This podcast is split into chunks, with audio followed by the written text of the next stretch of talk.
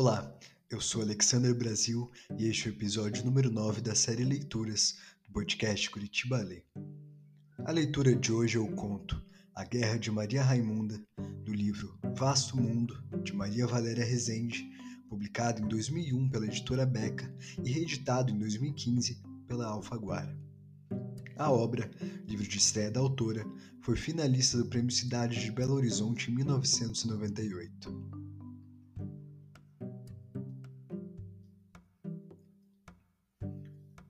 Maria Valéria Rezende nasceu em Santos, no ano de 1942.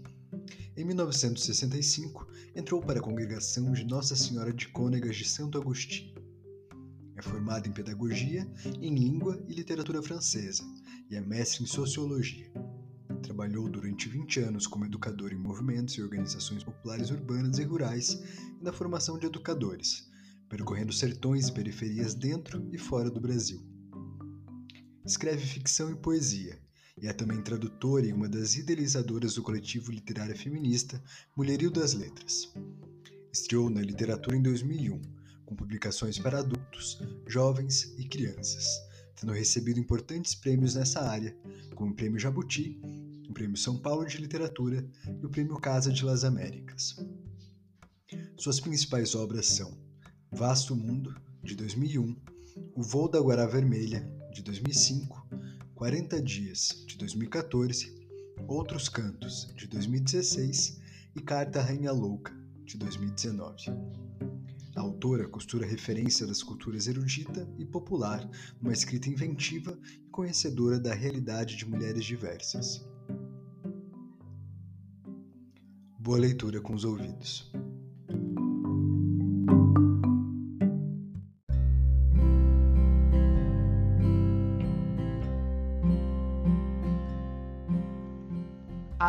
A Guerra de Maria Raimunda.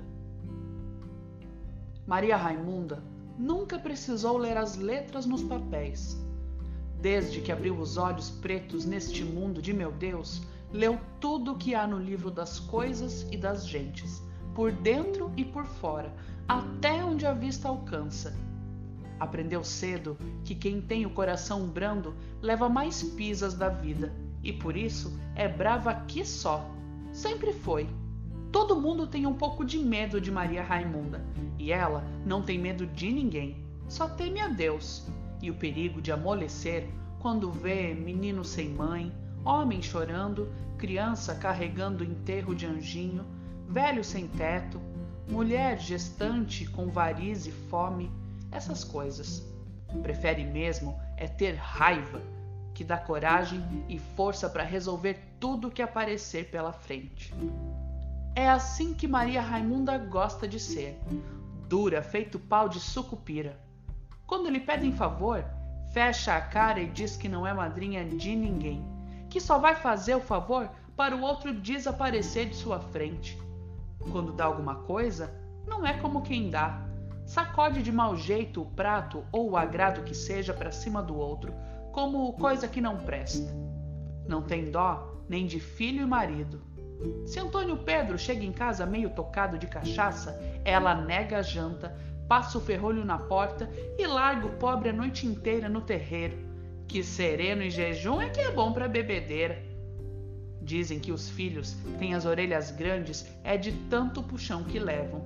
Contam que quando Antônio Pedro pediu para se casar com ela, a resposta veio chispando. É o jeito que mulher nasceu mesmo para sofrer. Assim mesmo, toda a gente vive atrás dela, pedindo conselho, perguntando as coisas. Ela responde sempre, de má vontade, mas responde, sabe de tudo. Não se importa nem um pouco que lhe digam mulher macho, que isso lhe dá mais autoridade. Tem muita autoridade Maria Raimunda, e não é só por causa das cinquenta e meia de terra que recebeu de herança, com escritura e tudo, de onde ninguém atira e onde quem manda é ela. Isso é coisa de dentro dela mesma, que teve sempre e que cresceu muito mais depois que comandou a guerra enfarinhada. Ninguém havia de pensar que uma coisa assim, tão costumeira, podia findar naquela guerra toda, porque o começo de tudo foi somente que a Cistenório pegou aí um dinheiro do governo, telefonou de Brasília e mandou ao Adroaldo comprar mais uns garrotes. Careceu de mais pasto e mandou dizer que Zusa Minervino e mais alguns outros desocupassem a terra do sítio velho em oito dias. Zusa havia acabado de sachar o feijão. Estava uma beleza ao roçado como havia muitos anos não se via. A esperança da safra era tão grande que ele não podia deixar aquilo assim.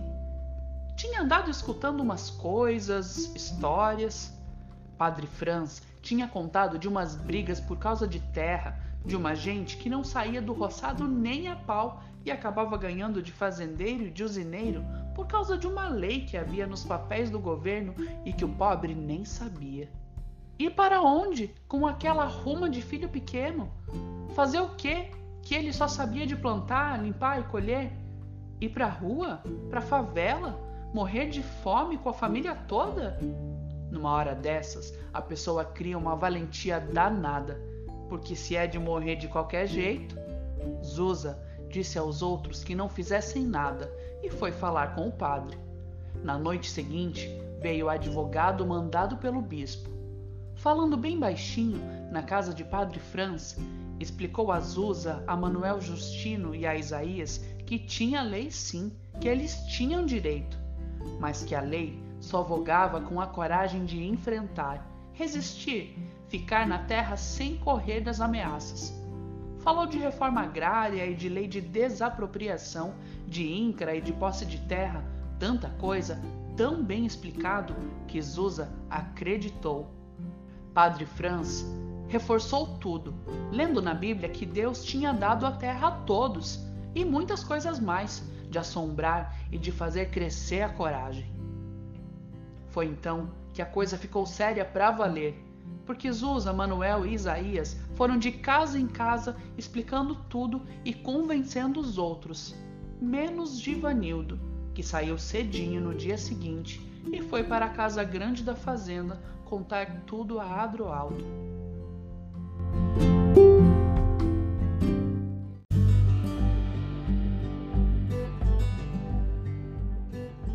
Daí para frente foi luta. Os capangas armados de espingarda 12 cercando os sítios dos moradores, o advogado botando a questão na justiça, Adroaldo soltando o gado para comer os roçados, Padre Franz chamando o povo para ajudar a tanger o gado para fora, os jagunços entrando nas casas do sítio e quebrando tudo que havia dentro. O bispo dizendo no rádio que tudo aquilo era pecado contra Deus, que estava do lado dos pobres. Assis Tenório voltando às pressas de Brasília, dizendo que o padre e o bispo eram comunistas, agitadores do povo, e os moradores dos sítios resistindo, trabalhando só de mutirão, homem, mulher, menino e velho, sem deixar ninguém sozinho para apanhar do inimigo. Disseram que Zusa era o cabeça de tudo. Veio um tenente de Tapagi com um papel na mão, dizendo que era a ordem do juiz, e mandou os soldados prenderem Zusa no xadrez de farinhada, de lição, para todo mundo ouvir os gritos dele apanhando. E foi daí que Maria Raimunda, que tinha ficado só espiando a confusão, que não tinha nada a ver com isso, segura lá no sítio dela que ninguém podia tomar, entrou na história. Maria de Zusa não aguentou mais, vendo o marido, pai de seus filhos, homem de bem que nunca tinha pisado em delegacia nem por bebedeira, assim preso e maltratado, feito malfeitor.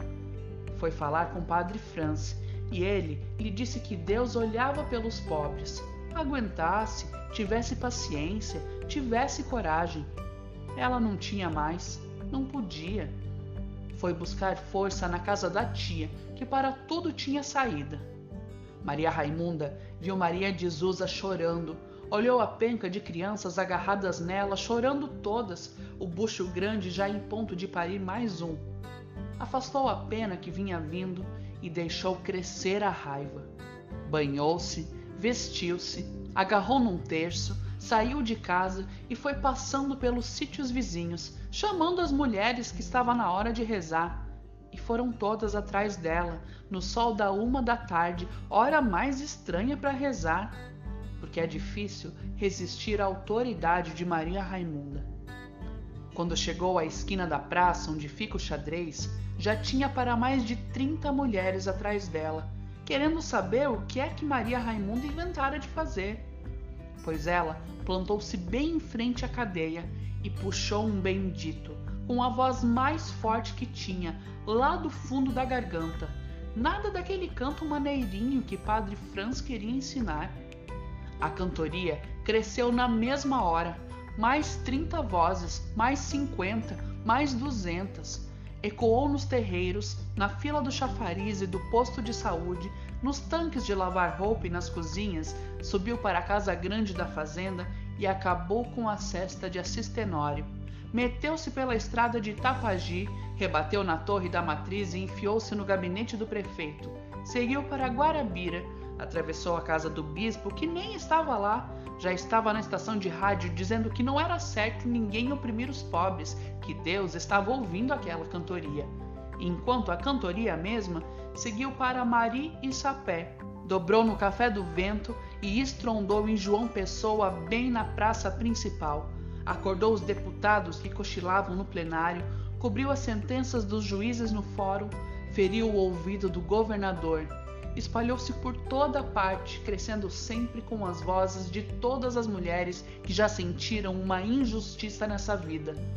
Não se calou quando a noite chegou, nem quando o dia clareou, e por aí continuou por mais de uma semana.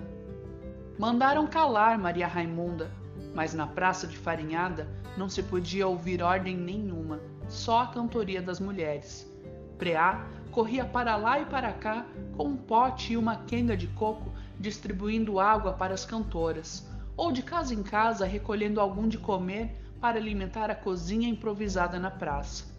Três vezes por dia, Padre Franz descia os degraus da igreja de alva estola vermelha, com um caneco de prata cheinho numa das mãos, um raminho de arruda na outra, e atravessava a multidão de mulheres, salpicando água benta em todas elas. Era proteção que chegasse para o mulherio não esmorecer. Desceram os homens de Assis Tenório, mas ninguém fez caso deles, e mesmo aqueles brutos não puderam bater na própria mãe que lá cantava mandaram o batalhão da Polícia Militar de Tapagi, que veio vestido e armado para a guerra. Cercou a praça, deu tiros para o alto, mas só conseguiu que a cantoria ribombasse ainda mais alto, encobrindo o tiroteio até que se acabasse a munição e os soldados, desmoralizados, mortos de fome e sede, aceitassem a água e o feijão que as mulheres lhes deram sem parar de cantar. Foi assim a guerra que Maria Raimunda ganhou quando as autoridades não aguentaram mais o tormento da insônia. Mandaram soltar Zusa, apressaram o juiz, o INCRA e sabe-se lá mais quanta coisa. E veio uma comissão de Brasília obrigar a Sistenório a entregar a terra de papel passado para quem nela vivia e plantava. Então voltou o sossego à farinhada. Voltaram as mulheres para casa, o governador tirou uma semana de férias para dormir à vontade e Assis Tenório voltou danado para Brasília. Quando Zusa chegou, puxando a cabra de raça por uma corda para presentear e agradecer a Maria Raimunda, ouviu: Deixe de besteira, seu Zusa. Não careço para nada dessa cabra magra. Fiz nada por você, não. Só me deu foi uma vontade danada de cantar.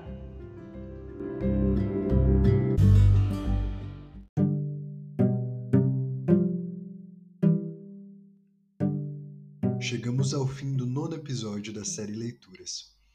Acompanhe o Curitiba Lê nas redes sociais, pelo Facebook e pelo Instagram da Fundação Cultural de Curitiba. Baixe gratuitamente o aplicativo Curitiba App. Nele você encontra a plataforma Curitiba Lê, a biblioteca virtual na palma da sua mão com mais de 200 títulos da literatura universal e textos de autores contemporâneos de Curitiba.